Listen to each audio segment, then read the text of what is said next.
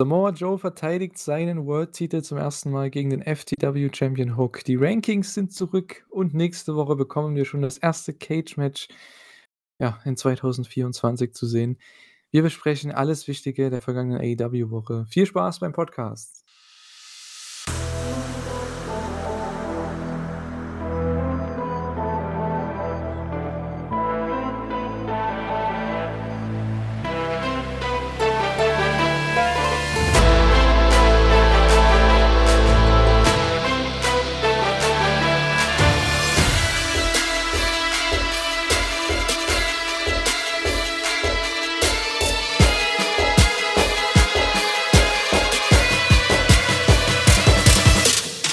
Herzlich willkommen zu einer neuen Ausgabe der Elite Hour. Wir sind wieder zurück. Ja, diese Woche, ähm, ja, wieder etwas kaputt, also zumindest von meiner Seite her. Äh, ich bin der Julian und bei mir ist der Thorsten. Hallo. Ja, hallo. Ich bin aber auch gerade vor grob einer halben Stunde erst äh, reingekommen von der Arbeit. Also so wirklich ausgeruht bin ich jetzt heute Ja. auch nicht, aber wir werden schon das Beste daraus machen. Ich denke es auch. Also für uns ist es jetzt 20:40 am Montagabend. Äh, also wir sind beide fertig, so ziemlich. Aber ja, wir hauen den Podcast dann natürlich noch wie gewohnt oder wollen ihn wie gewohnt raushauen, deswegen, ja, Wie, wie muss die heißt das späte schöne, Aufnahme mal hin. Ja, wie heißt das Sprichwort so schön? Nur die Harten kommen in den Garten. Ne? so ziemlich, ja. Na ja, gut, aber wir hatten echt einige coole Sachen, muss man sagen. Einige in ja, für mich in Zukunft nicht so interessante Sachen, aber, ähm, was AEW angeht die letzte Woche Aber ich fand trotzdem also die Highlights, um es mal kurz zusammenzufassen, für mich, äh, waren echt das World Title Match, was sie gemacht haben bei Dynamite zwischen Samoa Joe und Hook. Also, das war dazu kommen wir dann gleich noch in der Dynamite, äh, Review direkt. Aber das war echt so mit mein Highlight der ganzen Woche. Äh, ja, das, also Hook hat da eine gute, äh, gute Figur gemacht. Äh, es war bei sowas ist bei mir eben immer das Blöde, ähm, dass man ja weiß, wie es ausgeht, aber also vom rein technischen her war das schon eines der besseren Matches der Woche. Mhm, auf jeden Fall. Also, es war halt wie 'ne Art, ich sage jetzt mal, wie man's von den WWE-Jahren kennt, die letzte Zeit, von den WWE, ähm WWE-Matches die letzte Zeit in den letzten Jahren von Brock Lesnar zum Beispiel. Es war so 'ne Art von Match.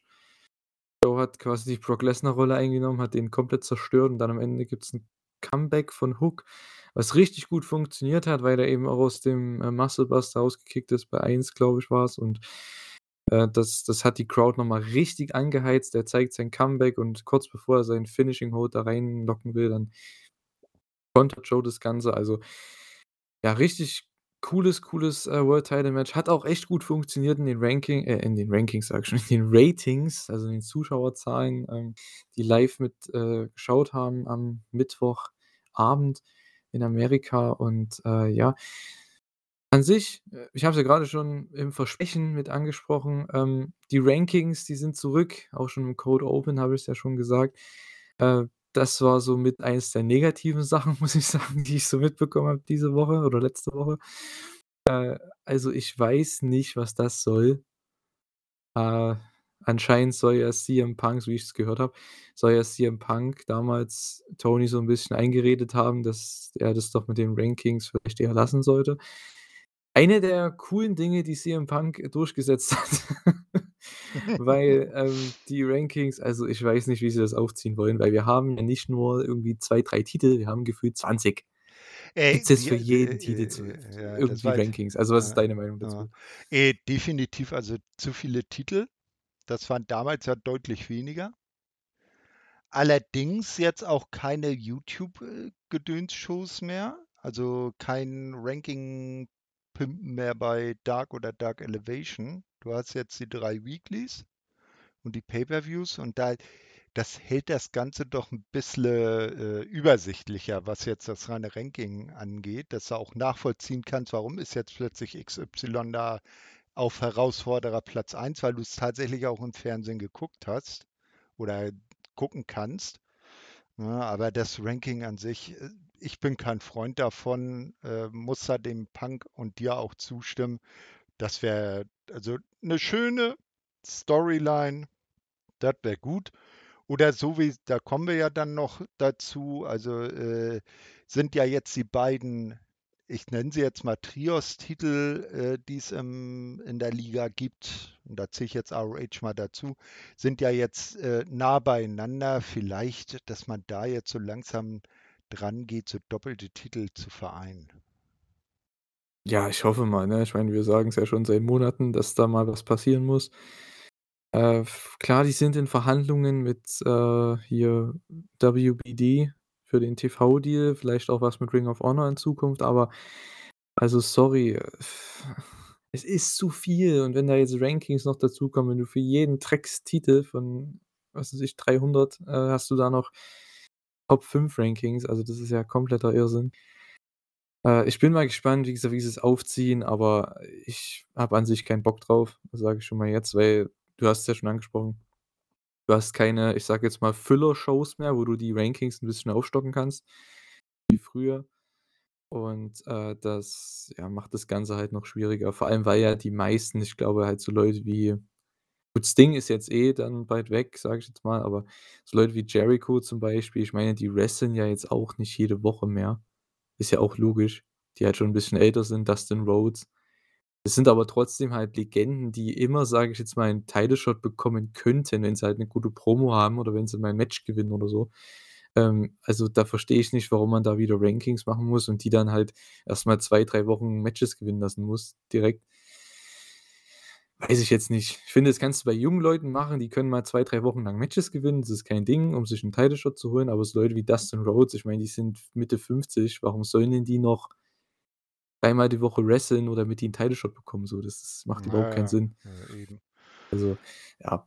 Gut, ähm, eine wichtige News, äh, wollen wir noch ansprechen, die sehr krass, äh, Wellen geschlagen hat und, äh, es könnte tatsächlich AEW betreffen, denn die sind momentan, was das angeht, sehr, sehr weit vorne dran im Rennen um den guten Herrn, der New Japan Pro Wrestling verlassen wird Ende des Monats, Ende Januar, also schon in knapp 'ner Woche. Und zwar der gute Kazuchika Okada, quasi das ja, der größte japanische Star, den man, äh, bekommen kann und, äh, der, ja, mehrfache IWGP World Champion. Und, äh, das war schon 'ne 'ne Riesen-News. Okada verlässt New Japan nach, ich glaube, über seit 2000 was war's, 2008, 2007. Also, ewig, ewig lang ist der schon da gewesen und, äh, ja, seit quasi 12 Jahren einer der vielleicht sogar eigentlich der Top Guy bei New Japan. Und, äh, der möchte wahrscheinlich einfach mehr Geld verdienen, was absolut verständlich ist und da zieht's ihn wohl, ja, zu einem der beiden Großen, ne? Ja, b also, in Japan selber wird er definitiv nicht wechseln, weil, äh, die japanische Tradition, da ist man ja seiner Heimatliga doch sehr verpflichtet. Und ich sage d äh, Okada ist jetzt 38, äh, und so 'n großen mehrjährigen Vertrag, wo man noch mal das richtige Big Money nach amerikanischen Maßstäben verdienen kann, so was wird er in Japan auch bei keiner Liga kriegen, nicht mal bei New Japan, obwohl er da natürlich auch einer der Top-Verdiener war und, äh, definitiv auch nicht mehr wresteln müsste, jetzt rein vom Geldfaktor her. Ah, da bleiben in Amerika halt nur AEW oder WWE. Und da spielt halt jetzt natürlich 'ne gewichtige Rolle. WWE, wenn er dahin gehen würde, müsste er nach Florida übersiedeln. Das Problem ist, seine Ehefrau ist eine der, äh, bekanntesten und erfolgreichsten Schauspielerinnen in Japan und die beiden sind, äh, ich glaube, vorletztes Jahr erst Eltern geworden. Und ich glaube nicht, dass die Ehefrau da ihre Schauspielkarriere in Japan an den Nagel hängt, um ihrem Mann nach, äh, Florida zu folgen. Und AEW hat wohl oder Tony Khan hat wohl in Aussicht gestellt, dass man äh, dass der Okada dann in Japan bleiben könne.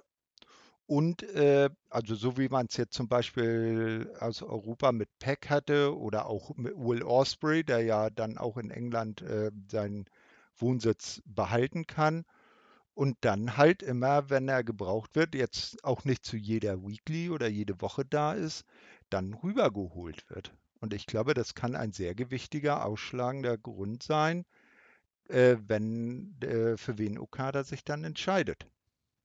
Ja, also einerseits das, dass er eben nicht unbedingt umziehen muss. Das andere ist, er könnte theoretisch noch die großen New Japan-Shows worken. Das ist der zweite Punkt. Das ist ja auch 'n Grund, denke ich mal, warum Osprey noch, äh zu AEW gegangen ist und, ähm, ja, er er muss halt nicht jede Woche da sein. Das ist halt das Ding. Okada ist so jemand ich denke, das wird auch bei Osprey so sein. Du hast gerade auch Pac angesprochen. Ich denke trotzdem, bei Okada und Osprey bezahlt Tony schon mega, mega viel Geld um die zu bekommen. Deswegen glaube ich schon, dass die immer bei den großen Shows da sein werden, aber die werden jetzt nicht jede Woche am Start sein. Ne, eben. Und ich Ähm, sage mal, so 'n so ja. 'ne, äh, Promo, wenn's jetzt hingeht, äh, irgend 'n Pay-per-view-Match aufzubauen, so 'ne Promo ist ja auch äh, die kann man ja auch zu Hause irgendwo lokal aufzeichnen und die d Videodatei dann nach äh, nach, ähm, Jacksonville rüberschicken, damit die dann in der nächsten Weekly dann entsprechend verwurstet wird. Entweder das oder wenn der halt da ist, nimmt der halt, keine Ahnung, 5 Pre-Tapes auf oder so. Oder so was, ja. Was weiß ich. Ich meine, das kannst du machen machen sie ja mittlerweile auch schon, grade was die Christian Cage-Segmente angeht. Die gute Shayna Wayne ist ja auch nicht immer mit dabei. Das nehmen die ja meistens dann schon, äh, eher auf und alles nacheinander. Ähm, ja, ist ja auch richtig und wichtig. Äh, man braucht so diese Leute man braucht die nicht unbedingt immer jede Woche, ähm, aber ich denke, wenn sei im Jahr seine 10 Matches haben wird ich glaube, mehr viel 10 bis 15 Matches mehr wird er, glaube ich, nicht haben im Jahr. Also, dass der mittlerweile bei so vielen großen Shows, die AEW hat ist der ja schon ist der schon gedeckelt, sage ich jetzt mal. Der braucht ja jetzt nur bei den großen Shows 'n Match haben. Ich glaube, sonst wirst wirst du den nicht sehen in Sein Match. sein In-Ring-Debüt für AEW bei, äh, jetzt mal Forbidden Door ab abgesehen, dann bei Rampage im Opener. Ja, gegen Jeff Hardy oder was? Äh, das Äh. hast du gesagt. Na ja. Ne, gegen Peter Avalon. Ach, gibt's den noch? Ich weiß Ähm. geben wird's ihn noch. Ich weiß nur nicht, ob er noch bei Der AEW ist. kommt der kommt bestimmt jetzt wieder zurück, weil sie wieder Leute brauchen für die Rankings, die sie Ja. besiegen können. Ja. Na ja. Gut, aber Okada anscheinend, ja, auf'm sehr guten Weg, entweder zu AEW oder, äh, zu WWE zu gehen. Ähm, ja, bei WWE hast du halt das Ding, die haben halt WrestleMania und Eben, WWE ist halt noch Mhm. ich sage jetzt mal, größer auch vom Spektrum her, aber, äh, ich glaube, was ihm ja er hat ja auch schon bei AEW gewrestelt, auch im TV und hat sich Mhm. das Ganze angucken können, so wie man das auch mitbekommen hat. Der hat sich das wirklich genau angeguckt, wie die auch das getaped haben damals, als er ich glaube, im wann war das? Im Oktober war er ja mal da für das Tag-Match mit Danielson und Claudio und Orange. Also, denke, da wird er schon so ungefähr wissen und da werden sie ihm bestimmt auch so 'n bisschen schon ne? Ich meine, er ist ja gut, äh, Freunde mit Kenny, mit den Bucks. Ähm, Mhm. ja, und Ja, Danielson, wie man eben, hört, auch mittlerweile nach deren Fehde jetzt. Also, die sind ja alle gut miteinander. Ich denke, die können da schon ihn herziehen zu AEW und ich glaube, Tony Khan würde auch nicht so große Töne spucken auf Twitter, wenn er den nicht so schon so ziemlich unter Dach und Fach hätte. Er hat, denke ich, schon Ja, überragenden also es gibt überragendes Angebot gemacht. es gibt gewichtige Gründe, hast gesagt, äh, freundschaftliche Verbindung, dann die Sache, dass er in Japan seinen Hauptwohnsitz behalten kann, ne? Und ich sage mal, er er hat zwar wohl in 'nem Interview auch mal gesagt, dass er gerne mal bei Mania antreten würde. Aber ich sage mal, bei bei bei AEW gibt's die Wembley Show und die scheint ja jetzt 'ne jährliche Veranstaltung zu sein, nicht? Und, äh, wenn er jetzt lass ihn mal so 3, 4 Jahre bei AEW unterschreiben, dann kann er dann ist er danach irgendwie 42, 43, da kann er immer noch zur WWE gehen. Ne? Ja, ne, Und da der der kann dann machen, was er will. Also, ja, das ist ja eben. ich denke, das ist jetzt auch keiner, wo jetzt Leute sagen würden: „Boah, wenn der jetzt weggeht von AEW, ne? Boah, warum?“ Ich Okada ist für alle Leute, glaube ich er wird immer in New Japan bleiben. Ähm, das ist jetzt halt so der nächste Schritt, um auch noch mal groß Geld zu machen, weil wie man auch so hört in Japan, der die Währung, der gute Yen ähm, ist ja auch nicht so wirklich hoch. Also, die verdienen eigentlich nicht viel dort, wenn man's mit amerikanischen Dollar vergleicht und, äh, das ist halt immer so das Ding. Okada ist wahrscheinlich der größte, beste Wrestler aller Zeiten, der am wenigsten Geld bekommt. So, das ist halt krass. Ja. Deswegen finde ich den Schritt vollkommen okay und nachvollziehbar, weil was will denn der auch noch machen bei New Japan und, äh Ja, da da hat er alles erreicht. Ne, Ja. du musst auch bedenken, halt in Amerika kommt das große Geld von den TV-Verträgen. So was hat New Japan nicht. New Japan ist eine, äh, 'ne Liveshow äh, äh, Liga, ne? Also das, was die da an TV-Deals haben, das ist ja die Erwähnung nicht wert. Die leben von ihren Eintrittskarten, die sie verkaufen. Ne, deshalb hat sie ja auch in der, in der ähm, Corona-Phase, in der Lockdown-Phase, als die äh, Zuschauer ausgesperrt waren, hat sie ja auch so arg gebeutelt. Na, Ja. also wenn du da wirklich im Wrestling das große Geld verdienen willst, dann gibt es nur die USA. Punkt aus. Genau. Ja, bei New Japan, um kurz mal das anzuschneiden, ja, sehr viele Leute verlassen jetzt New Japan. Einmal natürlich Tama Tonga, natürlich Will Ospreay, der jetzt schon bei AEW unterschrieben hat, jetzt auch Kazuchika Okada. Dafür sind auch einige Leute dazu gekommen in den letzten Wochen, die auch debütiert sind, auch ehemalige WWE-Leute. Ähm, es ist tatsächlich ein New Beginning, passend zur New Beginning Tour auch von New Japan, äh, und ich kann auch schon mal sagen, also das ist zumindest mein Plan. Ich glaube, Anfang, Mitte Februar ist ja das, äh, Cage-Match auch zwischen der Will Ospreay-Fraktion, und zwar United Empire gegen die David Finlay-Fraktion. Ähm und also die Bullet Club War Dogs und, äh, auch letzte Match von Okada gegen Tanahashi. Wir haben da noch Zack Sabre Jr. gegen Danielson, also die Osaka-Show ich glaube, am 11. Februar. Aber ich werde da auch dann wieder 'n Shuyaku-Podcast machen und, äh, ja, da können wir wahrscheinlich noch mal tiefer diskutieren, auch Okadas, äh, ja, Run einfach noch mal 'n bisschen Revue passieren lassen. Das ist ja schon einer der legendärsten Runs aller Zeiten. Ja, logischerweise, wenn er legendär ist, ne? Muss er ja, Ja, also ja einer er der er besten aller halt Zeiten sein. äh, vom alten Heavyweight-Titel ist hat er die längste Regentschaft. Also der der wo hat am längsten den Titel am Stück gehalten. Natürlich ist, äh, Tanahashi mit, äh, mehr Titelregentschaften, was die Anzahl angeht, äh, noch vor ihm, ne? Aber der er ist sozusagen der Bruno Sammartino von New Japan. Ja, oder der Inoki, ne? Je nachdem, wie man's, äh, nennen möchte. Er ist so quasi Hm. der äh, sie wollten ihn halt so Na booken ja, wie ich meine jetzt so rein, weil weil, Ära. äh, jen äh, weil er halt die die am längsten Mhm. einen Main-Title 'n World-Title gibt er auch noch nicht so lange in der Form. Den vorherigen, den Heavyweight-Title halt, äh, ich glaube, der wie lang hat er den gehalten? Auch irgendwie fast 7 Jahre lang, ne? Ja, aber ich sage mal so, also wenn's 'n nach meiner Rechnung so 'n bisschen ich finde, ich rechne die immer alle zusammen. Ist mir eigentlich Ja, was okay, die da gut. wieder veranstaltet haben vor 'n paar Jahren, ich habe es auch nicht gecheckt, aber keiner hat's Ja, d verstanden. das ist ja, um mal, äh, jetzt 'n bisschen v äh, zur Seite zu gehen, jetzt auch das Müßige jetzt, äh, die die Rekordregentschaft eines Roman Reigns, der tritt ja kaum an. Man muss sich mal anschauen, was 'n Hogan oder 'n Sammartino in deren Rekordregentschaften an Matches abgerissen haben. Aber wir sind nicht bei WWE. Ne, und auch nicht wirklich bei New Japan, obwohl das hier schon, äh, ja, New Japan-Thema ist, was natürlich auf AEW in Zukunft, ähm, Wirkung, äh, hinterlassen kann. Und vielleicht sehen wir Okada ja dann schon bei Revolution. Also, es ist schon mega witzig, ne, wenn man sich überlegt, wir haben jetzt bei AEW mittlerweile, nachdem sie geformt sind oder geformt wurden vor 5 Jahren haben jetzt Kenny Omega bei AEW, Jay White, Will Ospreay und eventuell vielleicht sogar in Zukunft dann Kazuchika Okada. Es ist schon irgendwie krass. Sind so die Topstars von New Japan der letzten Jahre und, äh, die sind einfach alle jetzt bei AEW. Ja, ist halt So, das das wow. ist doch cool, Es ne? ist cool, ja, aber es ist einfach mega witzig, wenn du überlegst, so Kenny hat damals New Japan verlassen, dann sollte Jay das übernehmen. Der ist jetzt dann weggegangen, dann Ospreay hat das Ganze übernommen als Top ich sage jetzt mal Gaijin, als Top-Ausländer in dem Sinne bei New Japan. Der ist jetzt weg. Jetzt musst du wieder 'n neuen holen. Finlay ist noch nicht ganz so bereit. Gabe Kidd ist noch nicht ganz so weit und die kommen vielleicht auch irgendwann. Das ist einfach wild. Äh, Ähm, ja. klei kleiner Tipp noch zum Abschluss wegen Okada. Der, äh, hat ja jetzt auch seine äh, seinen Frieden mit TNA geschlossen.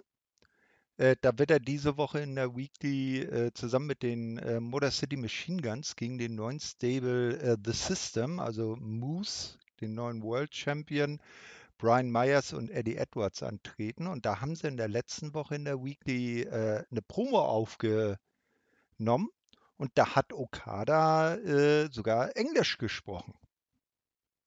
Ja, der der kann schon Englisch. Also, das Ja, ist auf jeden Fall, ja. ne? Äh Aber äh, sonst, äh, hört man ihn ja auch in Promos meist nicht Englisch sprechen, auch wenn es für Matches mit englischem Bezug ist, ne? Da kam er halt rein und hat dann gesagt: „Ja, ich bin dann nächste Woche bei TNA.“ Die das Ding ist halt, die Japaner, die verkaufen sich immer so unter Wert. Die können, denke ich, schon ganz die verstehen ja Englisch größtenteils schon, aber die können's halt nicht so gut sprechen, weil da die Phonetik nicht ganz so da ist. Aber, ähm also, die phonetische Ausbildung, die Laute, die haben die halt nicht, die die die wir auch haben, zum Beispiel im Deutschen oder auch die Engländer, das haben die halt gar nicht. Na ja, gut. Äh, abseits dessen kommen wir zu AEW jetzt nach, äh, knapp 20 Minuten zu den, äh, Weeklies. Ähm, ja, wir hatten, fand ich, 'ne echt gute Dynamite-Show. Die hat 'n sehr schönen Flow gehabt. Äh, wir waren da in, äh, South Carolina. Ähm, ja, wir hatten 'n super Opener mit Dustin Rhodes gegen Christian Cage um den TNT-Title. Für mich, also, absolutes Oldschool-Match. Einfach die haben alles, was die gemacht haben, hatte Hand und Fuß. Es war nicht das es war mal 'ne richtig coole Abwechslung im Gegensatz zu diesem ganzen Move-Gespamme, was wir oftmals sonst haben bei AEW. Was nicht schlimm ist, aber ich finde, es ist einfach cool, hier auch mal 'ne Abwechslung zu haben zwischen 2 absoluten Legenden, 2 absoluten Pros, die das schon seit 20, 30 Jahren machen und, äh, ja, hier selbst mit fast das beste Match der Show haben, ne, obwohl sie halt schon ich sage mal, schon sehr, sehr viel langsamer sind als die anderen halt, ne? Ja, äh, das Match an sich war gut. Äh, es ist wieder so die Sache, warum jetzt Dustin Rhodes plötzlich 'n Titelmatch bekommt.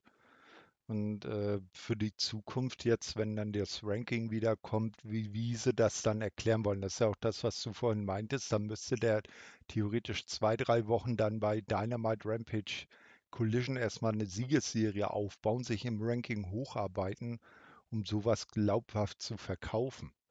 Ja gut, bei Dustin Rhodes ist immer wieder so 'n Ding, der das hat man hier auch wieder gemacht. Der hat einfach 'ne Promo gehalten. Der hat einfach, glaube ich, 'n Squash-Match gewonnen bei Collision. Und dann hat er einfach 'ne Promo gehalten gegen Christian Cage danach und dann das war 'ne geile Promo.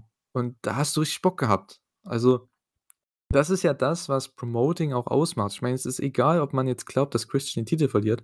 Dustin macht dich einfach heiß auf sein Match gegen wen auch immer, jetzt gegen den Champion halt, gegen Christian Cage. Und ich hatte einfach Bock. Und es lag auch an Dustin, weil, äh, er halt diese Promo gehalten hat bei Collision und das reicht manchmal. Das sind 'ne ist 'ne Minute an TV-Zeit, das kriegt man ja wohl hin, so Matches aufzubauen. Wenn ich immer höre, ja, Orange Cassidy verteidigt gegen den und den bei Rampage, das juckt halt keinen, weil es Hm, gibt ja. keine Promo, es gibt keinen Aufbau, kein Angle, kein Segment. Also, es gibt meistens 'n Segment, aber das ist meistens so hingerotzt. Und, ähm, da gibt's keine richtige Promo, wo du jetzt wirklich heiß bist auf: Okay, die konfrontieren sich, die macht gibt da gibt's 'n bisschen Trash-Talk. Und das hattest du halt hier mit Dustin Rhodes und Christian Cage und das sind 2 Legenden und 2 coole Charaktere. Also, das ist halt immer das Ding. Man will ja auch einfach diese Charaktere gegeneinander sehen. Und, äh, genauso wie im Main Event mit Hook und Joe. Keiner glaubt, dass Hook gewinnt, aber es ist trotzdem halt 'ne coole Sache zu sehen, ähm, mit 2 interessanten Charakteren, die man halt vorher sich nie so vorstellen konnte, gegeneinander mit Joe und Hook. Und ähnlich war's halt hier mit Dustin und Cage. Das sind einfach 2 Ja. großartige Charaktere im TV. Okay, viel vielleicht können sie es dann ja in Zukunft so aufbauen, dass sie die Vollzeit-Wrestler, sage ich jetzt mal, da würde ich jetzt Dustin nicht zwangsläufig dazu zählen, dass sie die dann über die Rankings laufen lassen und wenn da mal so 'ne Legende, äh, äh, so 'n altgedienter Fahrensmann wie ein Dustin Rhodes ankommt, dass man's da dann vielleicht über irgendwelche, so wie du sagst, Promo-Geschichten dann glaubhaft rüberbringt, dass der dann 'n Titelshot bekommt. Ja gut, oder man lässt es einfach mit den Rankings sein. Das wäre natürlich das Das Beste ist und das ist das Unkomplizierteste überhaupt, aber denkt, gut. äh, versch verschlankt die Anzahl der Gürtel und denkt sich Ja. wunderschöne, spannende Storylines aus. Aber nun gut. Ja, ähm, anscheinend man baut ja weiterhin Christian Cage gegen Adam Copeland auf, wahrscheinlich auch Richtung Revolution. Also, Revolution, äh, schaut bisher echt ganz stark aus, was man so sieht bei den Angles hier, was es da auf die Card schaffen könnte. Also, ich bin echt gespannt und wir haben noch 6 Wochen bis zum Pay-per-View. Also, ähm, das da habe ich schon richtig Bock und das ist genau das, was ich schon immer gesagt habe. Also, die müssen Matches ankündigen, die müssen Matches aufbauen schon relativ früh, dass du richtig Bock hast auf die Show und ich habe richtig Bock. Und es liegt nicht an Stings, äh, Rücktritt irgendwie, sondern ich habe richtig Bock auf was da passiert und, äh, gerade auch mit Leuten wie Ospreay, die noch dazukommen. Vielleicht sehen wir den Okada zum 1. Mal dann bei der Show. Also, das ist ja wirklich cool. Vielleicht 'ne Mercedes Moné. Also, da hast du ja so viele Möglichkeiten. Und das, ja, macht einfach Spaß, was das angeht, den Aufbau jetzt mitzuverfolgen. Außerdem hat man aufgebaut Orange Cassidy gegen den guten Roderick Strong. Das hat man auch schon angekündigt, so ziemlich.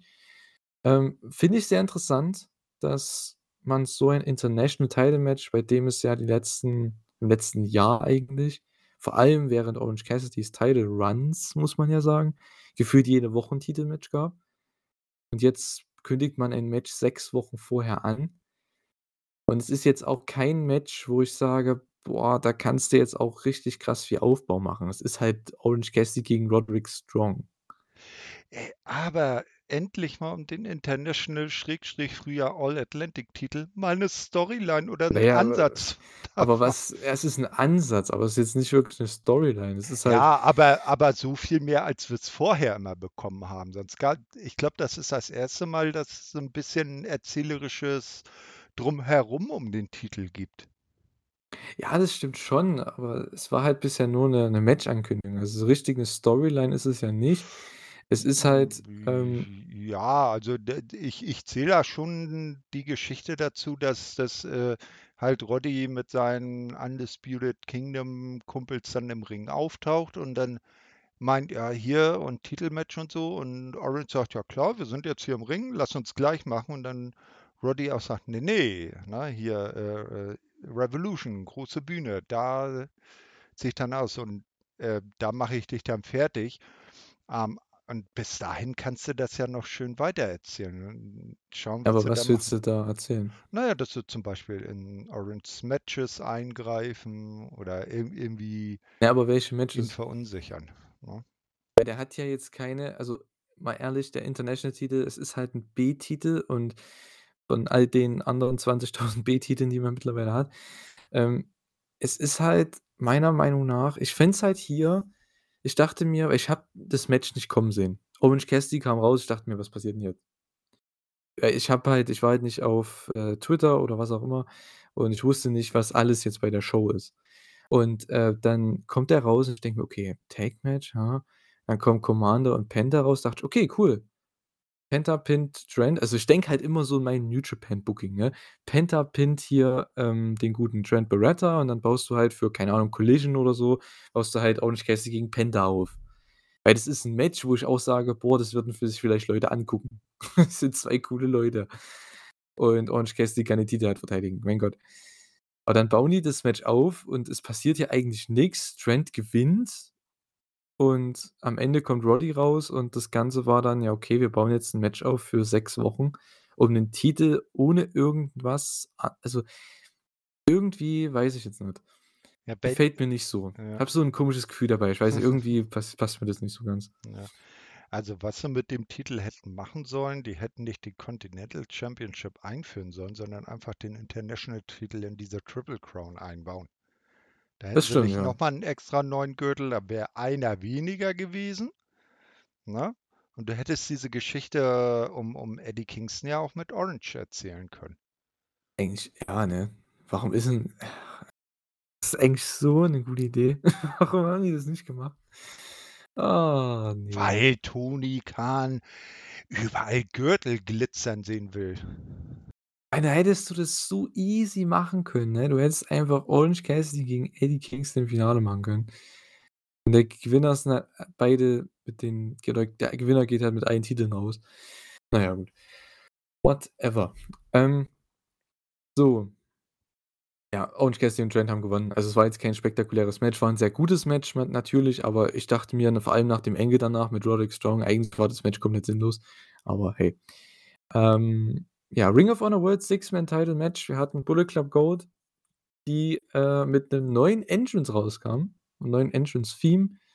Richtig over als Babyfaces und die haben hier auch gewonnen gegen die Mogul Embassy relativ, äh, ja, zu erwarten zu zu erwartend, wie auch immer, erwartbar, dass sie hier gewonnen haben, auch knapp 10 Minuten das Match. Ja, wir haben neue Champions. Also, die Storyline in dem Sinne hier mit Acclaimed und mit, äh, Bullet Club Gold, die man erzählt, dass die halt 'ne kleine Supergroup bilden wollen. Das hat man dann bei Collision ja Was? Das gemacht. ist keine Supergroup, die Bang Bang Scissor Gang. Na ja, genau, aber es ist 'ne Supergroup, haben sie ja auch gesagt. Ja. Und Also, jeder ja. hat 'n Gürtel dabei.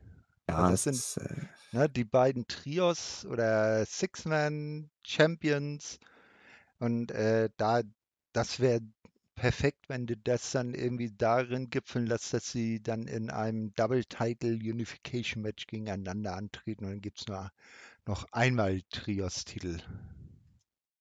Oh, die heißen einfach dann die AEW Undisputed Trios Champions, wie auch immer. Ja, und Also, irgendwie immer so was. Ich hoffe, die gehen einfach die die vereinigen einfach alle Ja. Titel gefühlt. Es ist mir Ja. was von egal. Ring of Honor haben sie ja wenigstens schon so 'n bisschen also, den World Title so 'n bisschen vereinigt Ja, Moment. Moment, bei Ring of Honor hat Tony doch erst kürzlich 'ne Women's TV Championship neu Och, eingeführt. Ach Doch. Gott. Och, Mann. Warum sagst du mir so was, Thorsten? Ich schaue es ja nicht mal an. Macht mich ja ich schaue es nicht mal an, das macht mich wütend. So.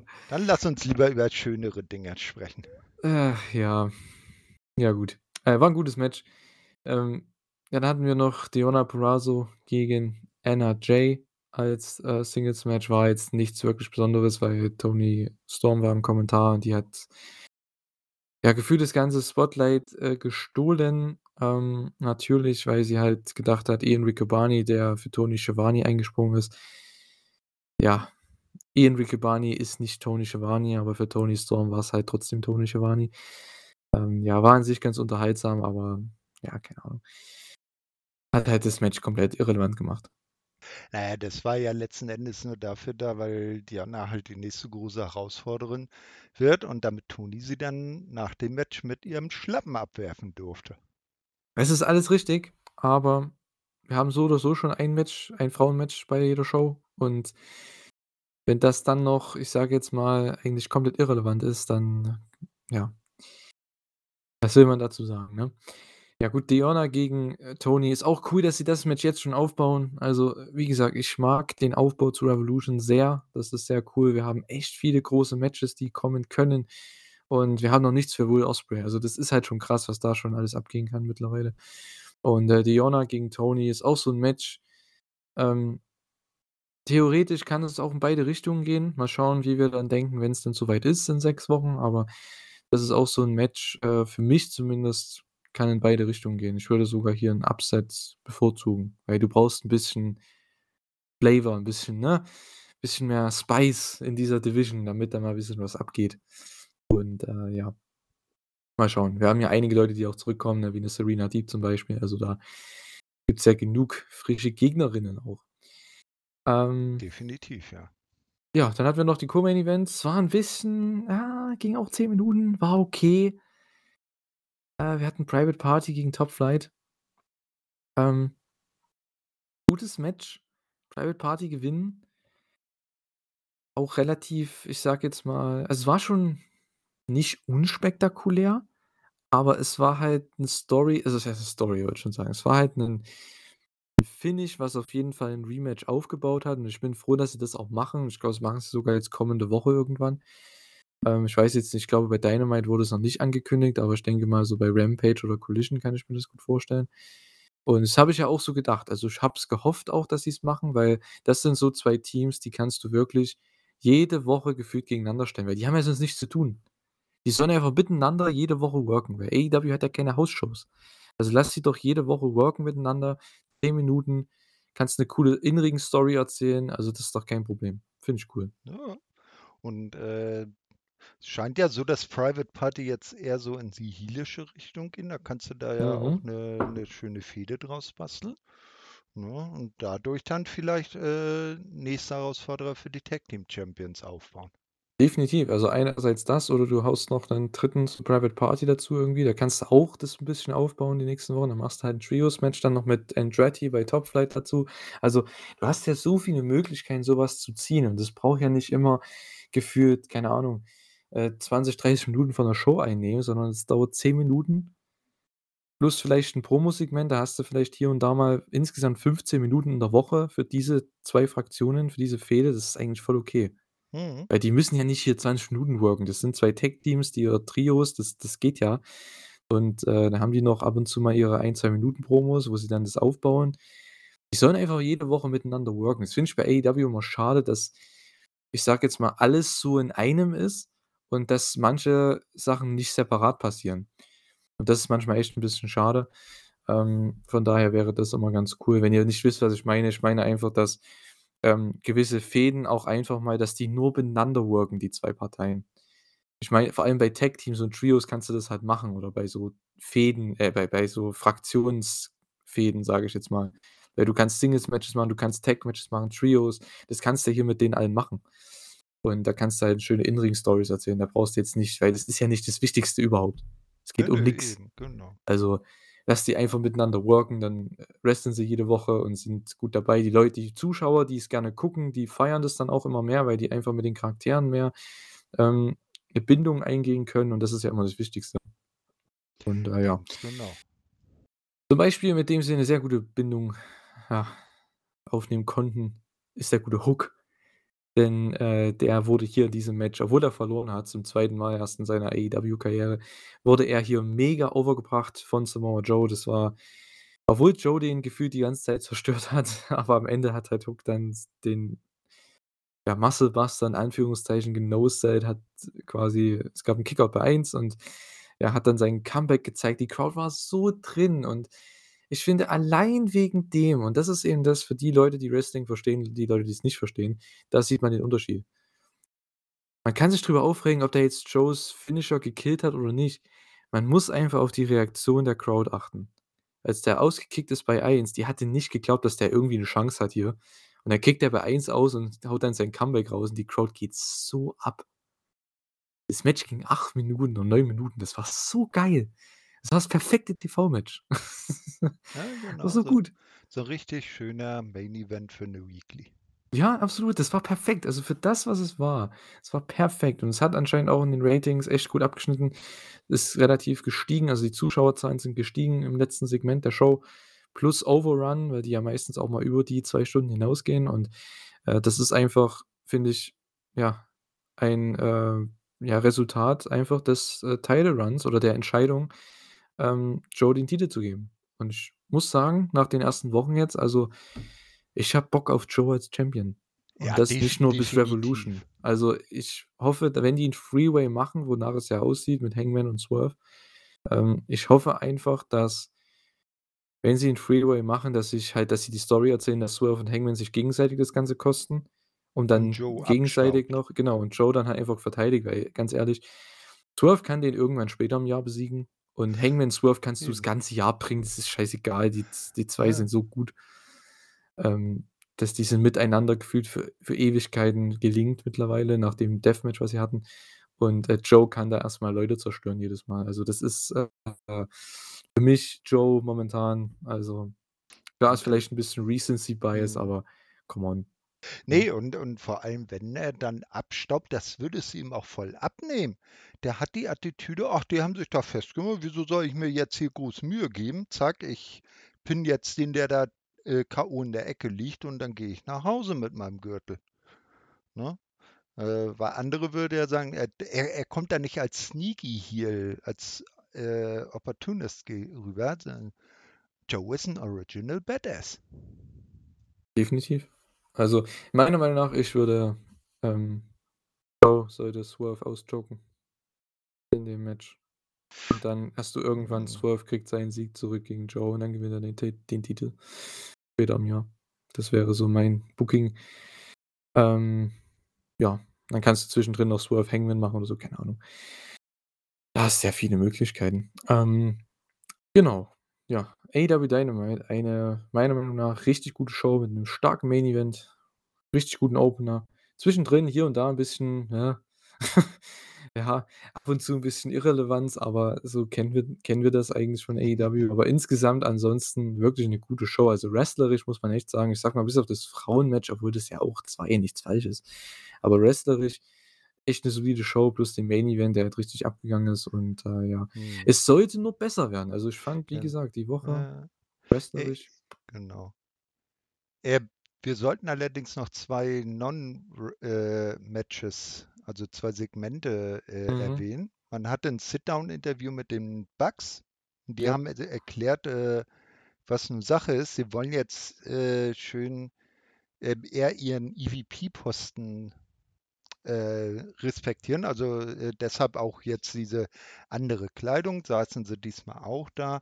Also die wollen jetzt wirklich so eher so die Bosse raushängen lassen und sagen, naja, also wir, äh, AEW ist groß geworden mit den äh, Young Guns, mit den, mit den jungen, wilden Talenten, wobei man sagen muss, dass die beiden auch schon seit Jahrzehnten zusammen im Business unterwegs sind, dass äh, die dann davon sprechen, äh, ja, also dass man vielleicht langsam eine, eine, eine, äh, ähm, eine Geschichte aufbaut, jung gegen alt, sozusagen. Ne?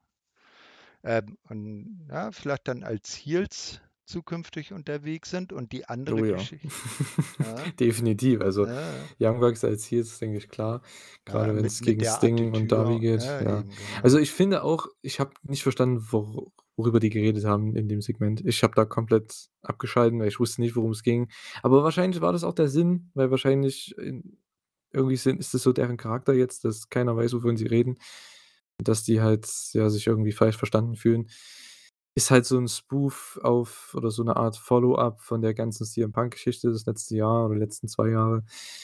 Ja, also, das ist halt auch wieder so 'n Ja, Ding. Die können nicht darüber reden wegen NDAs und so was, ähm, aber bauen sie in Storylines ein. Ich verstehe das ja, nicht. also damals ist ihnen ja auch vorgeworfen worden, dass sie als EVPs, als Bosse äh, da involviert waren und dass man sich so als Boss in so einer Situation halt nicht benimmt. Und das wird vielleicht dann den Grundstein für diese Geschichte gelegt haben. Und da ziehen sie das jetzt so auf.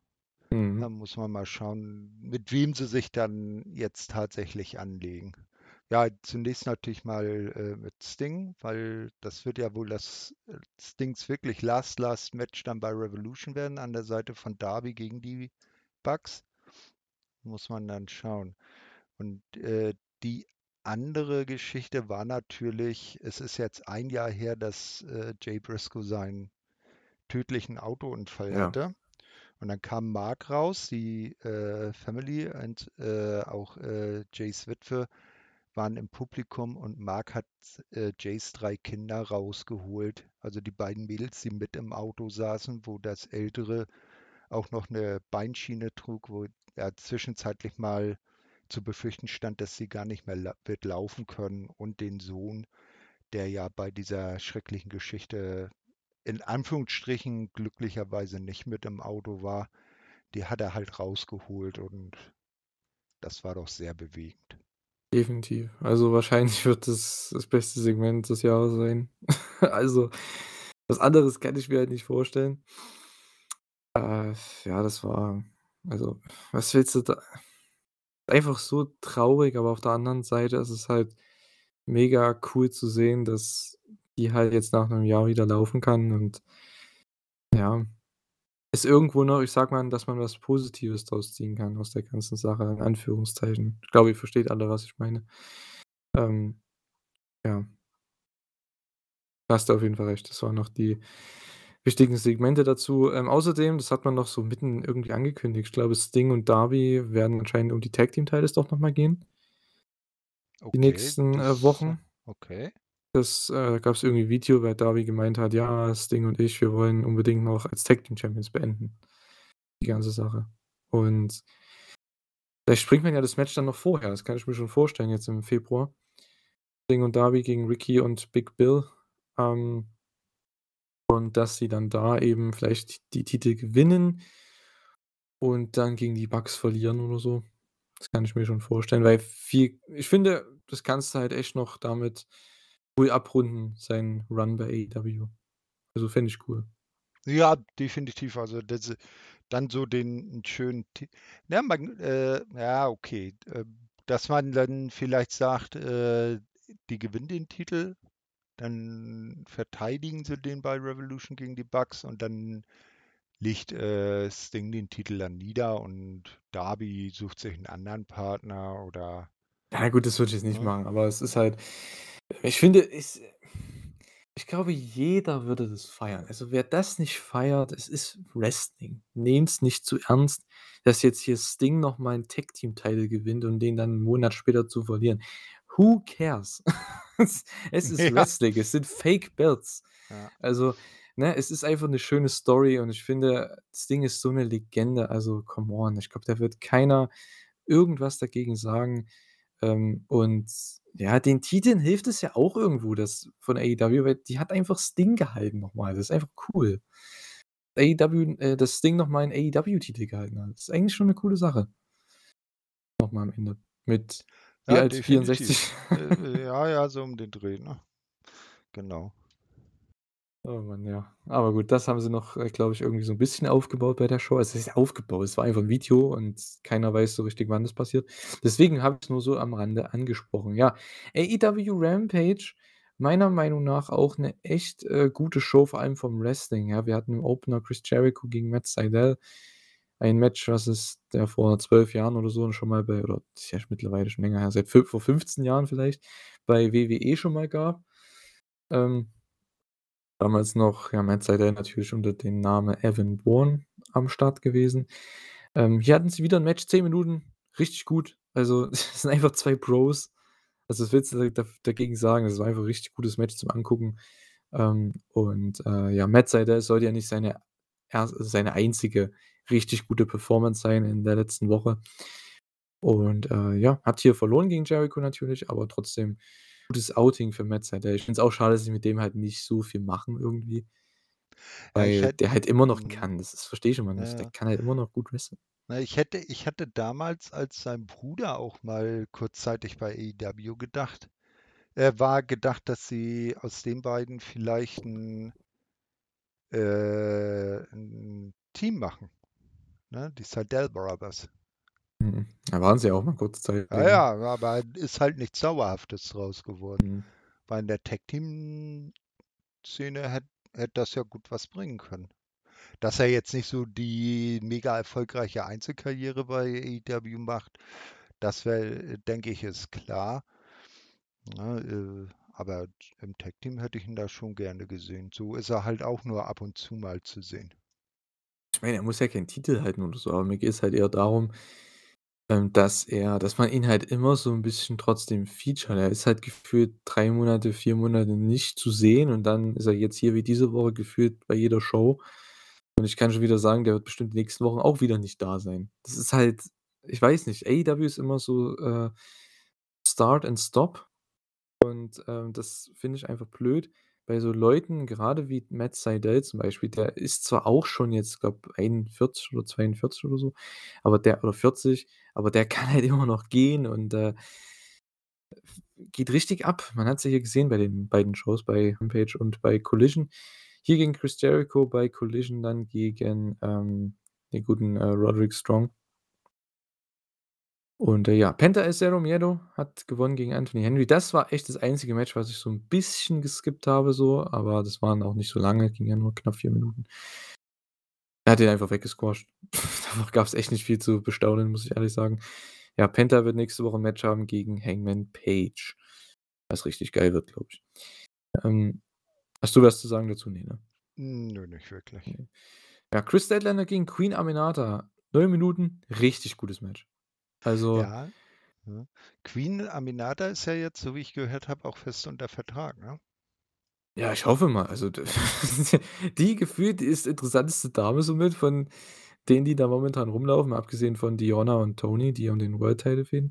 Aber und Julia, die halt vielleicht noch 'n bisschen rumgeistert. Aber ich finde, Queen Aminata ist für mich so die interessanteste, obwohl die halt alles verliert, ne? Aber die hat immer gute Matches. Ah. Gut, finde ich nicht schlecht. Ähm, ja, hier gegen Kris verloren, aber sah wieder richtig gut aus. Ähm, war auch 'n echt gutes Match, also stabil, kann man machen. Mhm. Also, äh, kleiner Tipp, wenn ihr drankommt, könnt ihr euch auch mal das Match um die, äh, äh, New Japan Strong Women's Championship bei Battle in the Valley angucken. Da ist sie nämlich gegen Julia angetreten. Ne, das war nicht die. Ne? Ne, Das ne. war das nicht auch Queen Aminata? Ne, ne, das war Trish Adora. Äh, okay, sorry, mein Fehler.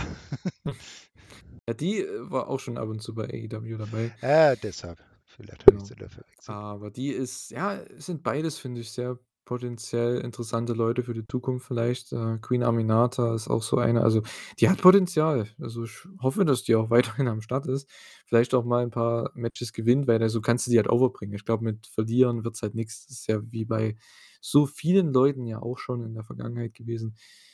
Mit Verlieren kriegst du die hm, Charaktere nicht over. Das geht halt nicht, vor allem, wenn du keine Promos hast. Wenn du Promos hast, ist es mal wieder was anderes, wie zum Beispiel bei Daddy Magic oder so, bei Matt Menard, der kann halt immer verlieren, das ist relativ Latte oder Danhausen. Das sind einfach so Charaktere, die das die können immer verlieren. Scheißegal. Ja. Oder Mark Briscoe ist auch so einer. Den kannst du eigentlich immer verlieren lassen. Sollte man vielleicht nicht machen, aber den könntest du theoretisch immer verlieren lassen, aber es juckt nicht, weil der halt so 'n guter Charakter ist und so 'ne gute Promo ist. Und, äh, die das Problem ist bei so Leuten wie Queen Aminata, zumindest bis jetzt, die hält halt noch keine Promos, von daher musst du die schon, wenn dann irgendwie anders overbringen. Aber gut. Ähm, vielleicht kommt sie ja in 'ne Storyline bald rein, mal schauen. Ja, Äh, ja. Main Event: Darby Allin gegen Jeff Hardy, das Rematch von vor, ich glaube, 1 1/2 Jahren. Richtig crazy mal wieder. Vor allem Darby hat da die ganze crazy die ganzen crazy Sachen gezeigt. Mal wieder natürlich, ähm obwohl der sich ja jetzt letzte Woche schon gekillt hat ohne Ende, äh, bei dem Tag-Match, was sie da hatten bei Dynamite. Ja, Darby Allin besiegt Jeff Hardy. War 'ne interessante Story. Anscheinend, ja, geht Jeff Hardy mehr so in die Heel-Richtung. Finde ich cool. Mal was was Cooles. Vielleicht hat er da 'n bisschen mehr Spielraum, was seinen Run angeht, weil ich glaube, als Babyface mit Nostalgie, das ist halt es bringt momentan nix, weil halt die ganzen jungen Teams interessanter sind und auch die jungen Wrestler, die sie halt grade pushen. Das ist einfach interessanter als Jeff Hardy, der vor 10, 20 Jahren vielleicht richtig over war. Mhm. Ähm, ist halt so 'ne Legende, deswegen kannst du den immer noch bringen. Ich finde für solche Matches er hat auch nächste Woche 'n Match gegen Swerve, glaube ich.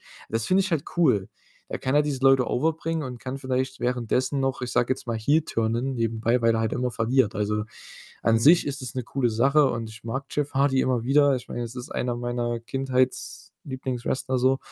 Ähm, finde ich immer wieder cool, ihn zu sehen, obwohl er nicht mehr der Beweglichste ist und mobilste ist logischerweise nach all den Jahren. Aber, ähm, ich finde, am Charakter kannst du mit ihm halt sehr, sehr viel machen und, äh weil die Fans interessieren sich halt für ihn. Was der schon für Scheiße gebaut hat, die Fans, die interessieren sich trotzdem noch für ihn. Ich bin ja auch so einer.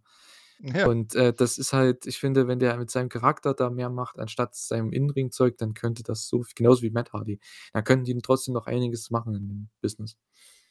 Ja, äh, also, äh, die In-Ring-Leistungen, sie sind, wie du sagst, nicht mehr die jungen Hüpfer wie damals als Ende der 90er, als das in der WWE losging, ähm, oder damals noch WWF losging. Äh, und ja, als als Team werden die beiden halt jetzt nicht mehr oben angreifen können. Dieser letzte große Run, ich weiß nicht, ob die das ob denen das noch so vergönnt ist. Da würde ich schon eher sagen, dass äh, da hatte ich auch letzte Woche, glaube ich, mit mit Stefan gesagt, dass, äh, die die Kombination aus Adam Copeland und Christian Cage, die die funktionieren im Ring noch besser zusammen. Ich glaube, da sind die, äh, Hardys schon drüber dran vorbei, dass sie gar nicht mehr so die In-Ring-Leistung abrufen können, die sie früher mal hatten. Ja, natürlich, ne? Also, es ist halt immer irgendwann kommen halt nun mal doch die die Jahrzehnte an Wrestling dann auch mal in die Knochen, ne? Es ist Das halt ist richtig, ja. Er kann auch ich finde, da ist denen auch keiner böse. Ich meine, das die Leute feiern ja die Charaktere trotzdem noch, ob sie jetzt wresteln oder nicht. Ähm, von daher, wie gesagt, ähm, also, mit dem Charakter was machen. Ich finde es cool, wenn der hier so 'ne das ist ja eben so 'n Ding. Lass die Leute einfach wresteln alle paar Wochen und lass die 'ne kleine Story erzählen so 'n bisschen nebenbei, so, obwohl sie verlieren. Deswegen finde ich auch bei AEW es immer schlimm, wenn Leute wenn immer es so Booking-Geschichten gibt, wo Leute nicht verlieren dürfen in Anführungszeichen, wo ich mir denke: „Ne, mach doch 'ne Story draus.“ Jeder kann verlieren. Auch 'n MJF kann verlieren, auch 'n Joe kann mal verlieren. Dann mach halt 'ne Story draus. Mach die Niederlage wichtig. Äh, Ja, mach sie eben, bedeutend. Genau. Und das machen sie hier irgendwie. Also, ich finde Jeff Hardys Charakter nach mir ist es scheißegal, ob Darby hier gewonnen hat. Ist mir grotzegal. Ich finde es interessant, was mit Jeff Hardy jetzt passiert und ich hoffe mal, das machen sie nächste Woche bei Dynamite genauso. Ähm, ja. AEW Collision, dritte Show im Bunde hier in der letzten AEW-Woche wie gewohnt. Ähm, auch fand ich wieder 'ne sehr, sehr gute Show vom Wrestling, also mega konstant, also durch die Bank weg wrestlerisch 'ne richtig starke Show. Ich fand, es gab kein Lowlight oder so. Im Opener Jon Moxley gegen Jane gegen Shane Taylor, ähm, auch knappe 10 Minuten, richtig guter Opener. Mich juckt Shane Taylor gar nicht, also ich glaube, da geht's einigen Leuten so, aber er ist halt es ist halt so 'n Ding, ne, mit Moxley sind solche Brawler-Typen, solche ja, bei New Japan heißen sie die BMFer. Ich darf jetzt das Wort nicht sagen. Das ist 'n etwas böses Wort, aber, ähm, diese ich sage jetzt mal, diese Never Openweight Dudes, ähm, die können halt es gegen Moxley das passt halt einfach, ne, weil die da so was von aufgehen können und Mox gibt denen halt auch sehr, sehr viel und das hat man ja auch wieder gesehen. Ähm der hat dich wirklich Shane Taylor, ähm oder der hat dir Shane Taylor schmackhaft gemacht mit dem Match und das finde ich einfach cool bei Leuten wie Jon Moxley. Der hat einfach so dieses Talent dafür, dass der so Leute, an die man eigentlich nicht glaubt, dass er dich halt irgendwie trotzdem glauben lässt oder dich zumindest, ähm, überzeugen will, dass man mehr von denen sehen will, irgendwie. Ja, de äh, der Shane Taylor ist halt wieder so 'ne Geschichte, äh, AEW und ROH. Außer dass er mal ROH TV Champion war, hat er jetzt auch nicht wirklich was gerissen. Und, äh, da ist wieder die Sache, dass, äh, du beide Kader echt strikt voneinander trennen solltest. Du hättest unter Garantie auch bei, äh, AEW genug Leute gehabt, äh, mit denen Mox so 'n Match hätte machen können. Das Ja. stimmt, aber ich denke, Jon Moxley wird wahrscheinlich gesagt haben: „Hey“ hat Tony angerufen: „Tony, bei Collision brauche ich 'n Match. Wen hast du?“ „Ich habe Bock auf den und den.“ Und Tony sagt dann: „Ja gut, okay, machen wir. Ich habe Bock auf Shane Taylor. Ich wollte schon den schon immer mal wresteln. Okay, machen wir.“ So so kann ich mir echt die die Telefongespräche vorstellen mit Jon Ja, Moxley und. Tony Khan. Der de Ähm de de sein Rekord-Champion hat Nahenfreiheit sozusagen. Ja, ich denke, Jon Moxley wird ihm einfach sagen: „Hey, ich habe Bock auf den und den“ und Tony sagt: „Ja klar, können wir machen.“ Halt nicht jetzt jede Woche den, aber halt klar, Shane Taylor, warum nicht? Glaube, Jon Moxley hatte einfach Bock auf den irgendwie, so. Alles gut, ja. Mal Also, gucken, was warum nicht? Genau. ne? Mhm. Ebenfalls ein, ich sage jetzt mal, Star gegen, ja, eher Undercarder-Match hatten wir danach auch, die Open Challenge und zwar von oder die Cope Open, wie sie heißt, ähm, Adam Copeland gegen Dante Martin. Ähm, auch gutes Match, kann man definitiv sich angucken, ähm, aber wie auch das 1. Match einfach jetzt nicht so das also, wenn ihr jetzt Collision nicht gesehen habt müsst ihr nicht angucken, außer ihr habt richtig Bock auf Adam Copeland oder so. Aber, ähm, ja, war 'n gutes Match, aber jetzt auch nicht mehr, ne? Er hat wieder mit seiner Submission da gewonnen, mit seinem Crossface. Ähm ja, war okay. Ich habe eher Bock auf das, was nächste Woche kommt. Oh yeah, Adam Weil er sagt so, Copeland ne, das gegen war so geil. Er sagt ja. in der noch mal, was? Ne, ne, ich wollte dir die den Reveal jetzt nicht wegnehmen. Ach so, ne, er meint halt so, nach dem Match, nach der mit der Promo, ja, äh „Ist cool, dass dass die ganzen jungen Leute kommen, aber warum nimmt denn kein Veteran diese Open Challenge an?“ Und ich dachte mir: „Okay“ „welcher Veteran kommt?“ Da kam keiner raus. Da habe ich gedacht: „Okay, hm“ habe ich wieder vergessen. Und dann mitten im Main Event kündigen die unten an Adam Copeland gegen Minoru Suzuki bei Dynamite. Und ich lese das so und ich hatte genau die gleiche Reaktion wie Kevin Kelly, der komplett ausgerastet ist. Er konnte sich nicht mehr auf den Main Event konzentrieren und ist absolut abgegangen für 'ne Minute lang, ähm, dass dass wir einfach Adam Copeland gegen Minoru Suzuki sehen. What the fuck? Ja, definitiv. Also, Kevin Kelly hat ja als jahrelanger, äh, New Japan Kommentator da auch 'ne gewisse Verbindung. Äh, ich hätte es geil gefunden, wenn tatsächlich Suzuki einfach so rausgekommen wäre, ne? Einfach so so auf die Ramp, dann gucken und dann irgendwie noch, äh, in den Ring deuten, wo Adam dann steht und einfach wieder rausgehen. Ich glaube, die Halle wäre explodiert.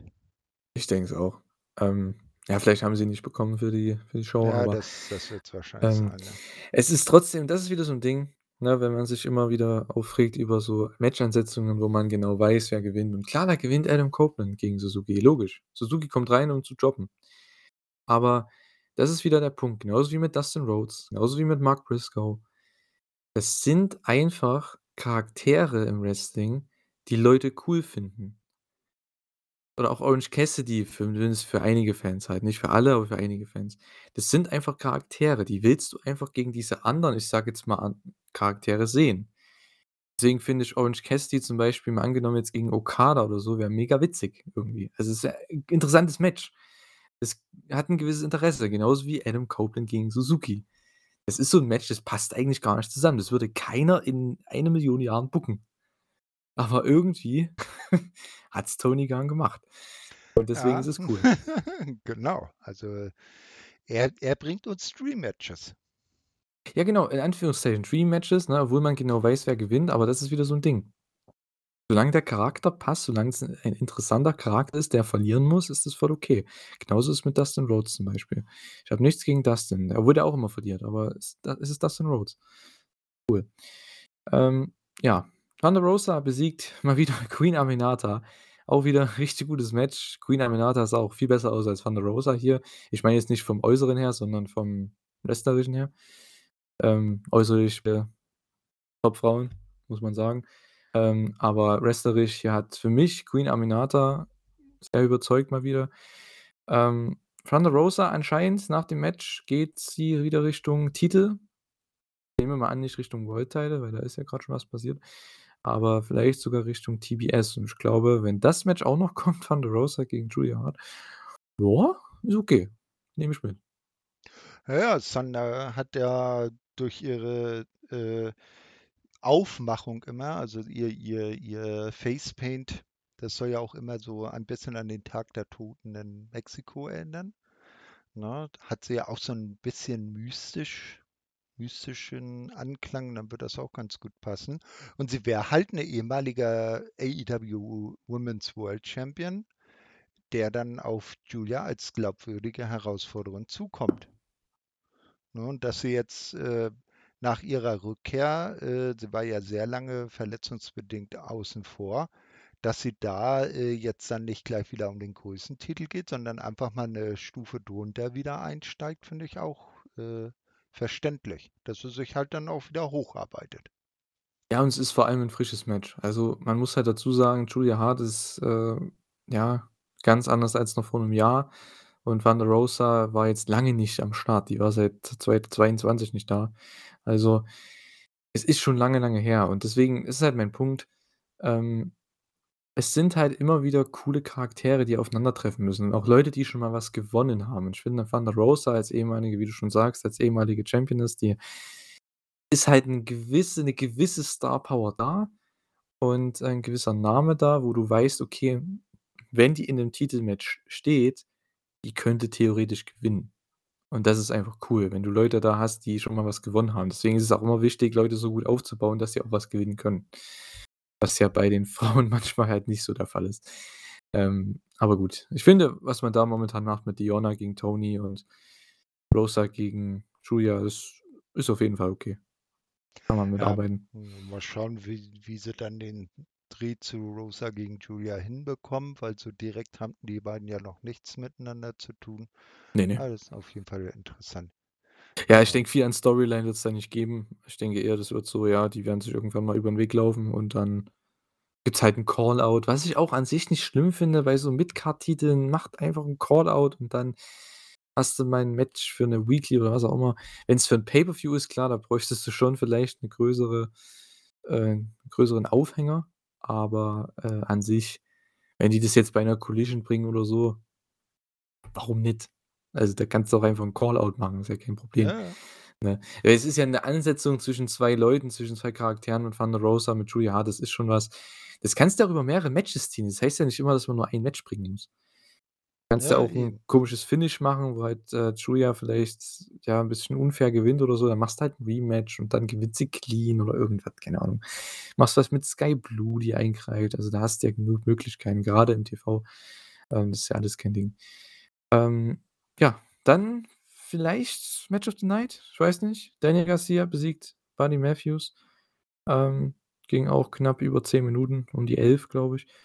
Und, äh, ja, richtig gutes Match, äh, natürlich. Ich meine, 2 Leute, die auch 2 ja, 2 Leute, die over sind, logischerweise mit der Crowd. Garcia hat 'n neuen fancy, äh neuen fancy Entrance äh, wie heißt das Ganze? Videoleinwand da. Titantron, so heißt es, genau. Ja, Video Wall, Video. Wall, wie auch immer. Ähm, etwas bunter und man sieht drauf, wie er tanzt, was ja so sein Gimmick momentan ist. Und, äh, ich fand's witzig bei dem Match. Irgendwie es gab den Stand-off, als beide Fraktionen also, FTR war mit bei Garcia und House of Black logischerweise bei Buddy.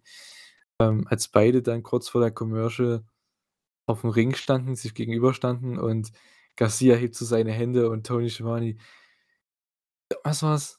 Ähm: „Stay with us, Garcia's gonna dance.“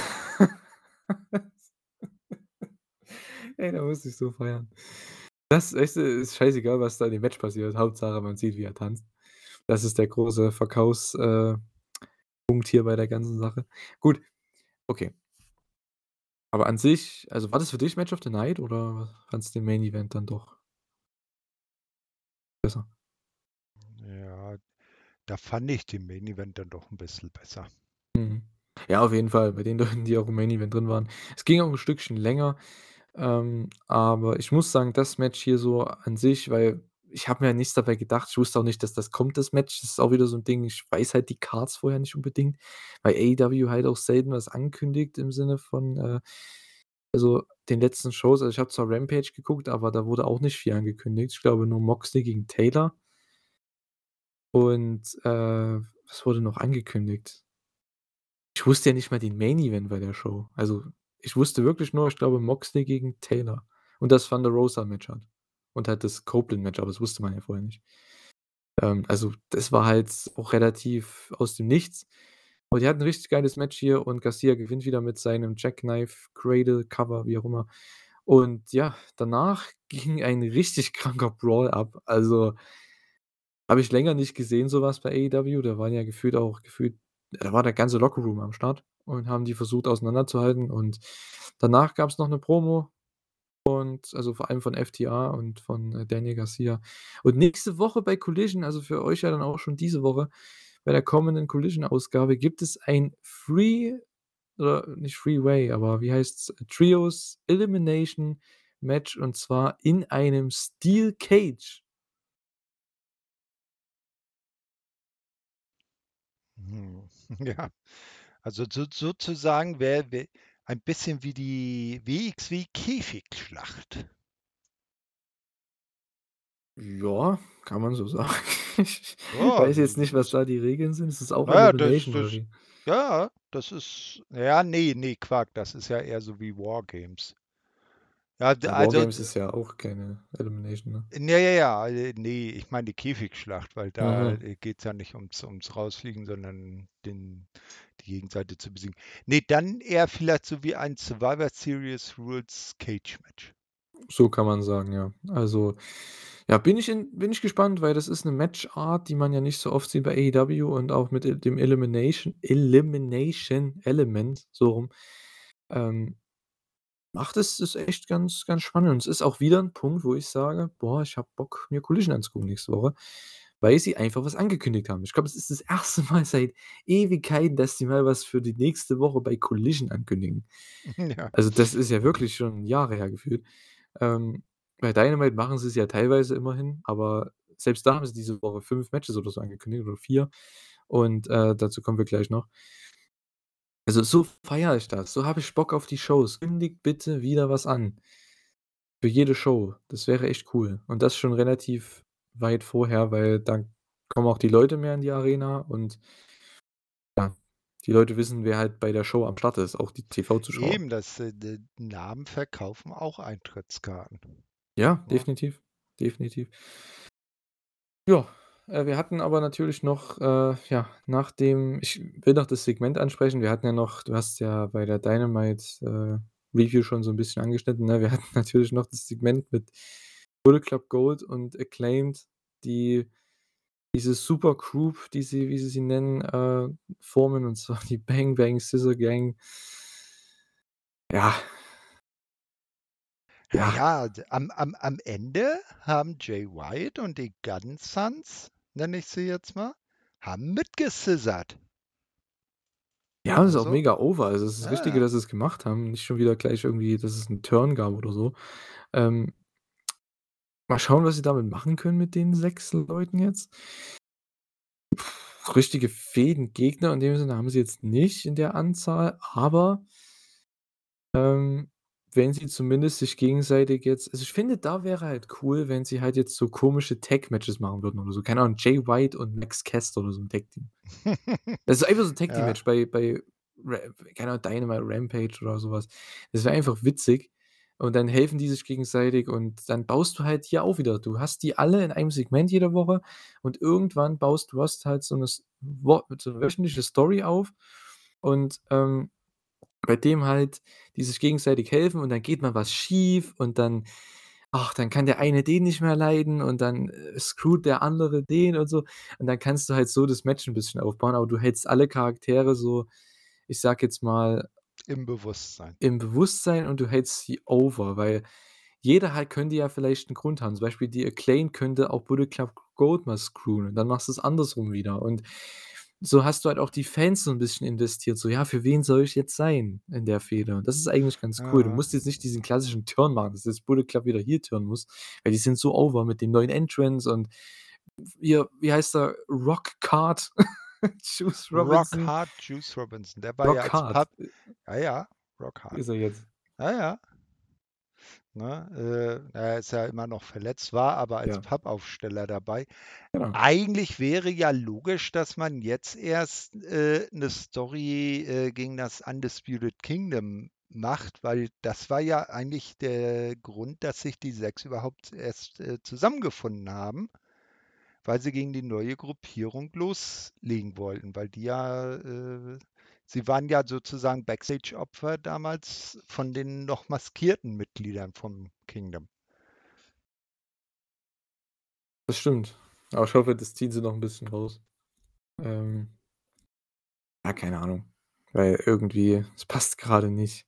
Es wäre wieder zu viel Gewurschtel so zwischendurch, weil Undisputed Kingdom hat jetzt was mit, äh, Orange Cassidy und die haben jetzt ihre Storyline hier mit Na also ja, ihre ich ich sage ja. mal, Roddy hat was mit Orange Cassidy, da kannst du ja super dann hier, äh, äh, Taven, Bennett und Wardlow, äh, auf die Jagd nach irgendwelchen Trios-Titeln bringen. Na ja. Ne? Na Ich bin ich bin nur gespannt, wie sie äh, ob sie das jetzt noch irgendwie größer, äh, machen, dass tatsächlich Wardlow dann irgendwann mal versucht, den World Title zu holen, ne? Äh Joe squasht ihn einfach. Das fände ich so Ja. witzig.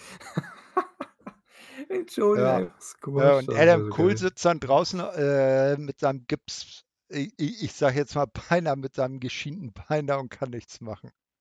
Und hat seinen typischen Adam Cole-Blick rau drauf, Ja, so, ähm, genau. entsetzt guckt und so: „Hä?“ Ja, „Was passiert hier?“ Ah, das wäre witzig.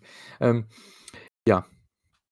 Ja, wie gesagt, ich, äh, freue mich, dass, äh, ja, so einige Leute halt einfach, ähm, ja, ihre also, dass sie halt wie soll ich denn sagen dass sie ihre Chance bekommen und, ähm ja, halt so Leute ich finde, so Leute wie Danny Garcia, ähm, die ja schon jetzt die letzten Wochen mehr gepusht werden. Ich hoffe, sie machen da weiter. Ich hoffe, er ist auch der äh, jenige, der dann nächste Woche der Letzte im Ring ist. Weil die anderen pushen sie jetzt nicht unbedingt. Der ist Ne. gerade so der. Fokus. Ja, der de In dem bei ihm bei ihm stünde das anders, er äh, jetzt mal so so 'n bisschen weiter in Entschuldigung, ich nehme das böse Wort in den Mund, i im Ranking weiter nach oben steigt und, äh, dann am Ende vielleicht, äh, mal äh, auch erfolgreich, äh, um den International oder den TNT-Titel geht. Je nachdem, wer denn da jeweils gerade Champion ist. Ja, auf jeden Fall. Ich hoffe, sie sie könnten ja theoretisch auch 'n TV-Match machen mit Christian oder so danach Ja, bei genau. Collision, wenn er hier jetzt gewinnen sollte. Ähm, weil er hat jetzt, glaube ich, 2 Matches am Stück gewonnen oder so. Äh, von daher, warum denn nicht? Ist ja kein An Ding. an andere haben weniger gebraucht. Da hat 'ne ein einfache Promo für 'n Titelmatch gereicht. Richtig. Genau. Ja, dann hatten wir ein mega gutes, solides Professional Wrestling Match. Roderick Strong gegen Matt Sydal, der hier in seiner, äh, Heimat angetreten ist. Tatsächlich, der kommt aus St. Louis, Missouri. Und irgendwie hat man das jetzt rumgedreht das letzte Jahr, dass bei AEW auf einmal die ganzen Hometown-Dudes verlieren. Jedes Mal. Ich verstehe das nicht. Früher war das immer so 'n WWE Running Gag, jetzt ist es bei AEW 'n Running Gag. Ähm, das war die ersten Jahre nicht so. Da haben sie alle in ihrer Heimat gewonnen, jetzt verlieren sie alle wieder. Ja, Roderick Strong besiegt Matt Sydal nach 8 Minuten. Richtig gutes Match. Also, 2 absolute Pros, ehemalige, ich glaube sogar auch Teammates damals bei Genera ne, nicht Teammates bei Generation Next oder so, bei Ring of Honor. Zu Ich der kein Zeit nicht geguckt. Ja, das ist schon ewig lang her. Ist schon fast 20 Jahre her. Äh, ja. Aber gut, so alt si in Anführungszeichen, so alt sind die beiden halt auch schon, ne? Sind halt auch schon um die 40 rum, ne? Ja, äh, Roddy gewinnt natürlich hier, ist 'n gutes Match gewesen. Matt Sydal wieder mit 'ner starken Leistung, also kann man sich nicht bekl beklagen. Das Problem ist halt nur bei vielen Matches, und das wisst ihr ja schon die letzten Wochen auch von unserem Podcast, gerade bei Collision. Es sind eigentlich immer gute Matches, nur sie haben keinen richtigen Mehrwert, beziehungsweise es es juckt halt keinen, dass die passieren. Also, man hat Ja, verpasst eben. auch nix.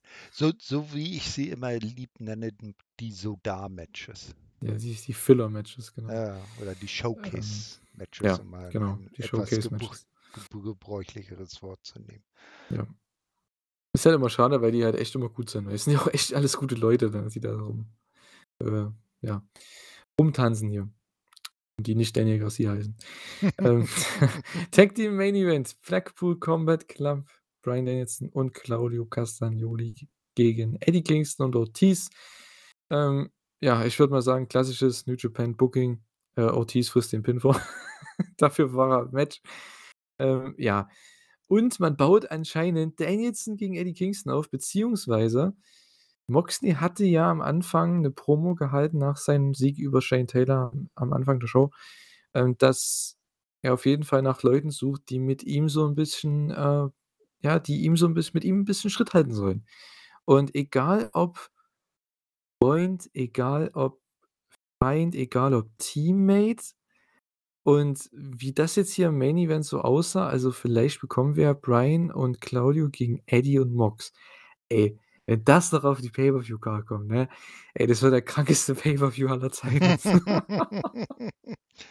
Ja, müssen wir halt schauen, wie wie sie's dann hinbekommen wollen, dass Mox und Eddie sich dann so weit vertragen, dass sie sogar 'n Team miteinander miteinander bilden, ne? Aber vielleicht kriegen wir ja einfach auch mal 'n Singles-Match. Bryan gegen Mox. Sowieso. Ich nehme alles alles von den 4 nehme ich. Das ist mir so Ne, egal. und und und Claudio kannst du dann wunderbar gegen Eddie als Herausforderer um die Triple Crown stellen. Ja, warum nicht? Also, Ne, kannst äh da jeden also, mir ist es relativ Latte, ne, muss ich ehrlich sagen. possibilities are endless. Also, du kannst hier Eddie gegen jeden der 3 stellen. Ist mir egal, ob gegen Mox, das hatte man jetzt schon, aber ist mir scheißegal, das kann ich jeden Monat angucken. Gegen Danielson, das kann ich auch jeden Monat angucken. Gegen Claudio kann ich auch jeden Monat angucken. Ist mir so egal. Macht 'n Tag-Match, macht 'n Four-Way. Lasst die Ja. Leute sich einfach killen für 20 Minuten, ist mir so was von Latte. Das ist genau meine Art von Wrestling, die ich will und die ich Ja. sehr gerne mag. Ähm, also ja, wenn das noch auf die Card kommt, ey. Ey, diese schauen. Pay-per-View-Card wird so lächerlich, ne? Das ist der Wahnsinn. Ah, ne. Freue ich mich, freue ich mich. Das wird cool. Ich hoffe, sie gehen dahin. Nicht, dass ich mich jetzt zu früh freue, aber ja. Ja, was hast du gesagt? 6 Wochen noch, ne? Ungefähr, ja. Ich glaube, Ja. am 1. März-Wochenende. Das Ja. ist am 3. Ah, 3. okay. März. Ja, okay. Das ist echt noch lange hin. Das sind noch, warte, Ja, 1, ja. 2, 3, 4, 5, ja, 6 Wochen.